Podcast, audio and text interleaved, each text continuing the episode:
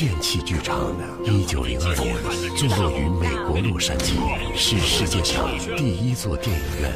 电波，一八八七年，德国物理学家赫兹证明了它的存在。FM 九一点二，声音里的电影，电器剧场的电波正在播出。安晴和开宠物店的妍妍是好朋友。这一天呢，她来宠物店里玩儿。哎，安晴，哎，你帮忙把那垃圾拿到后巷丢掉吧。行。安晴提着个垃圾袋儿走到了后巷，发现墙上贴着一张寻人启事，上面说呀，一名叫昊天的孩子不久前失踪了，联系人呢是父亲吴大海。安晴掏出手机拍了照片，发到了朋友圈。他在一个义工组织里工作。说不定其他义工能找到这个孩子。安晴继续往巷子深处走，突然他发现地上有一只受伤的鹦鹉。安晴将鹦鹉带回店里交给妍妍。他的伤不重，我这就打电话让周兽医过来看看。不一会儿，周兽医就来了。经过治疗之后呢，鹦鹉的情况看上去好多了。妍妍，我想跟你商量一件事儿。哎，你打住啊！我知道你要说什么。哎。我跟你说过很多次了，我这儿做生意的地方不是你们义工组织，我已经帮你收留不少的流浪猫狗了，你这次可不能再收留这只鹦鹉了。唉，好吧。安晴不再强求，她提起了笼子，准备走出宠物店。哎，你等一下，别急。爷爷拿起了笔，在纸上写了一连串的电话号码，递给了安晴。这个呢是周兽医的电话，我已经把你的地址给他了。他会定时去你家里检查鹦鹉的情况。好嘞，我就知道你最够意思，不会不管的啦。安晴取过了纸条，走出了宠物店。几天之后啊，安晴来到了宠物店，她做了一些饼干，想带给妍妍尝尝。但是她没有想到，宠物店已经关门了。安晴问了问附近杂货店的老板，老板说妍妍似乎搬走了，店里的东西也被搬空了。安晴感觉到很奇怪，哎，妍妍。怎么会不跟我说一声就搬走了呢？安晴又拨打了妍妍的电话，但是妍妍已经关机了。安晴回到家之后不久，门铃突然响了起来。她透过猫眼看了看，门外是一个戴着眼镜的斯文男人。你是？哦，你好，我是附近私立一中的教师，我叫秦明，这是我的学生。安晴这才发现，男子身后站着一名瘦弱的女孩。哦，秦老师，嗯，您好。呃，请问有什么能帮到你的吗？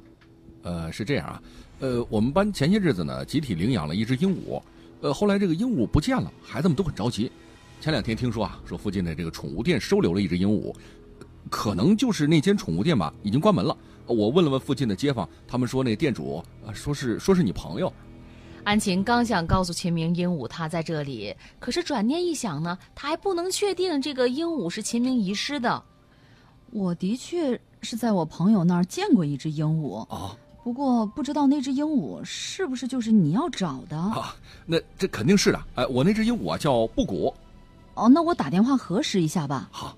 安晴说完之后关上了门。安晴不知道自己为什么突然表现的如此冷漠，但是女人的直觉告诉她，秦明是一个危险的人。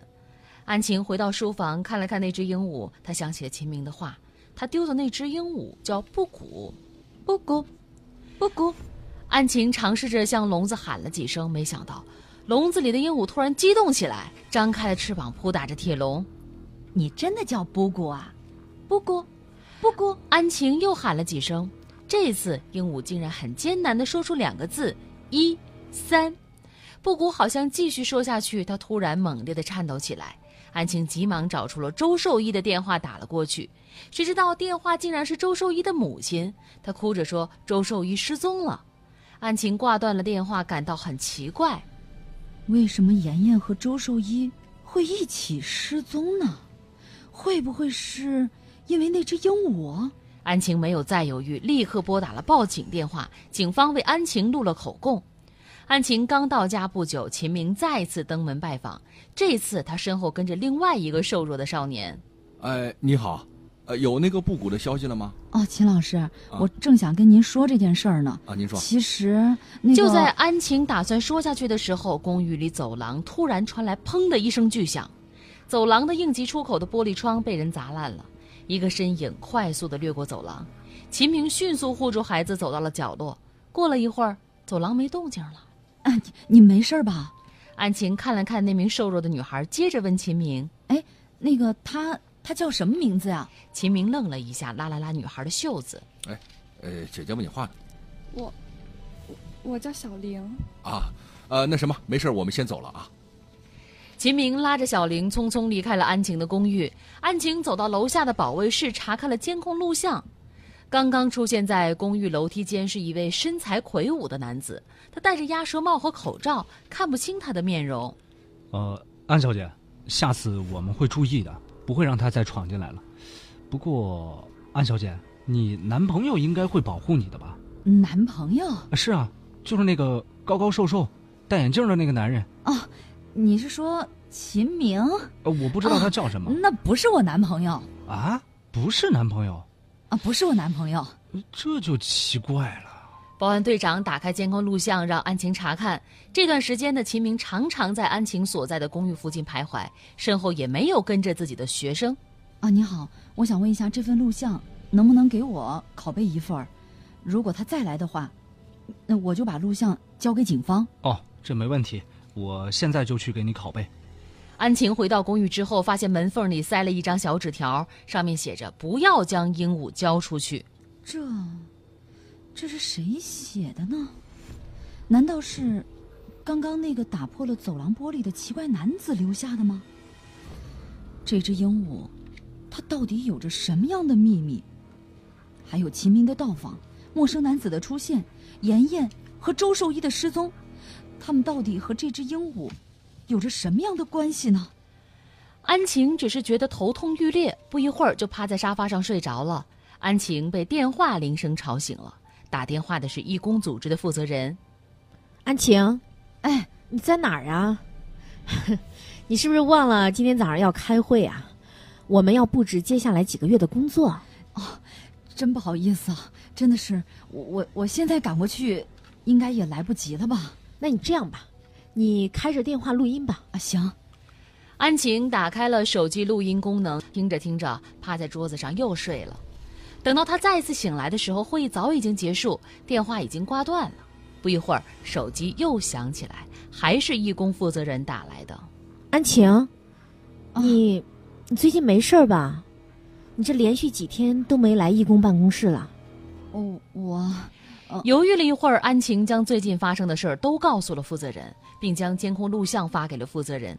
监控录像虽然没有拍到戴口罩男子的样子，却清清楚楚地拍到了秦明和他身后少年的画面。负责人看了录像之后问道安晴，你看到那个戴眼镜男子，还有那个孩子了吗？他身后那个孩子之所以不敢看你，应该是受了这名男子的胁迫。你看一下他的手不抬起来，因为他的手臂被人打断了。怪不得秦明和孩子的举动让我都觉得很古怪呢。还有啊，下午开会的时候，你家里是不是还有别人呢？我听到有人在说话，好像是在说名字，还有什么电话号码。哦，你说那个，那应该是鹦鹉说的吧？：“负责人听到一定是鹦鹉说的。”安晴好像突然明白了些什么。挂断电话之后，他立刻打开了手机里的会议录音。听完录音之后，他终于明白布谷的秘密，那个秦明和妍妍的失踪有关。安晴拿起手机拨打秦明留下来的电话号码，请他自己来这里一趟。秦明来后，安晴将装着布谷的笼子取了出来，递给了秦明。哎呀，这太谢谢您了啊！你不用谢我，警察马上就要来了。警察，你到底是谁？我打电话问过学校了，你根本就不是学校的老师，你带来的那个孩子也根本就不是你的学生，你甚至连他的名字都说不出来，你就是一个诱拐少年的骗子。秦明听后身子震了一下，没说话。你不承认也没有关系，我已经把鹦鹉说的号码告诉警方了。什么？你已经知道电话了？秦明怒极冲了上来，掐住了安晴的咽喉。安晴逐渐失去了意识，她隐约看见一个戴着口罩的男子冲了进来，跟秦明扭打到了一块儿。安晴醒来的时候，发现自己躺在病房，病房旁站着两名警察。秦明已经被逮捕了。我们在郊外的废弃厂房也找到了你的朋友妍妍和周守一。之前那只鹦鹉报出的电话号码和名字是一个通讯录，是购买未成年孩子买家和卖家的电话联系方式。前段时间，一个记者发现了这个贩卖人口集团的秘密，结果却被他们残忍的杀害了。相关的资料也全部被这个集团销毁，但是他们偏偏就遗漏了这只掌握了最关键线索的鹦鹉。根据这个线索。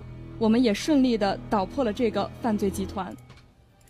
这个时候，坐在角落里戴着口罩的男子站了起来，他脱下了口罩说：“你好，我是吴大海，我女儿就是被秦明他们拐走的，多亏了你提供的电话，我才能找回孩子。我是害怕你把鹦鹉交给秦明，所以才盯着你家，而且还打破了你走廊的玻璃，请你见谅啊。”哦，没事儿，没事儿，孩子找到了是最重要的。感谢各位的收听参与，电器剧场的电波直播每周一到周五的十三点回听往期节目，可以下载蜻蜓 FM 客户端搜索“电器剧场”的电波即可。声音里的电影，电器剧场的电波。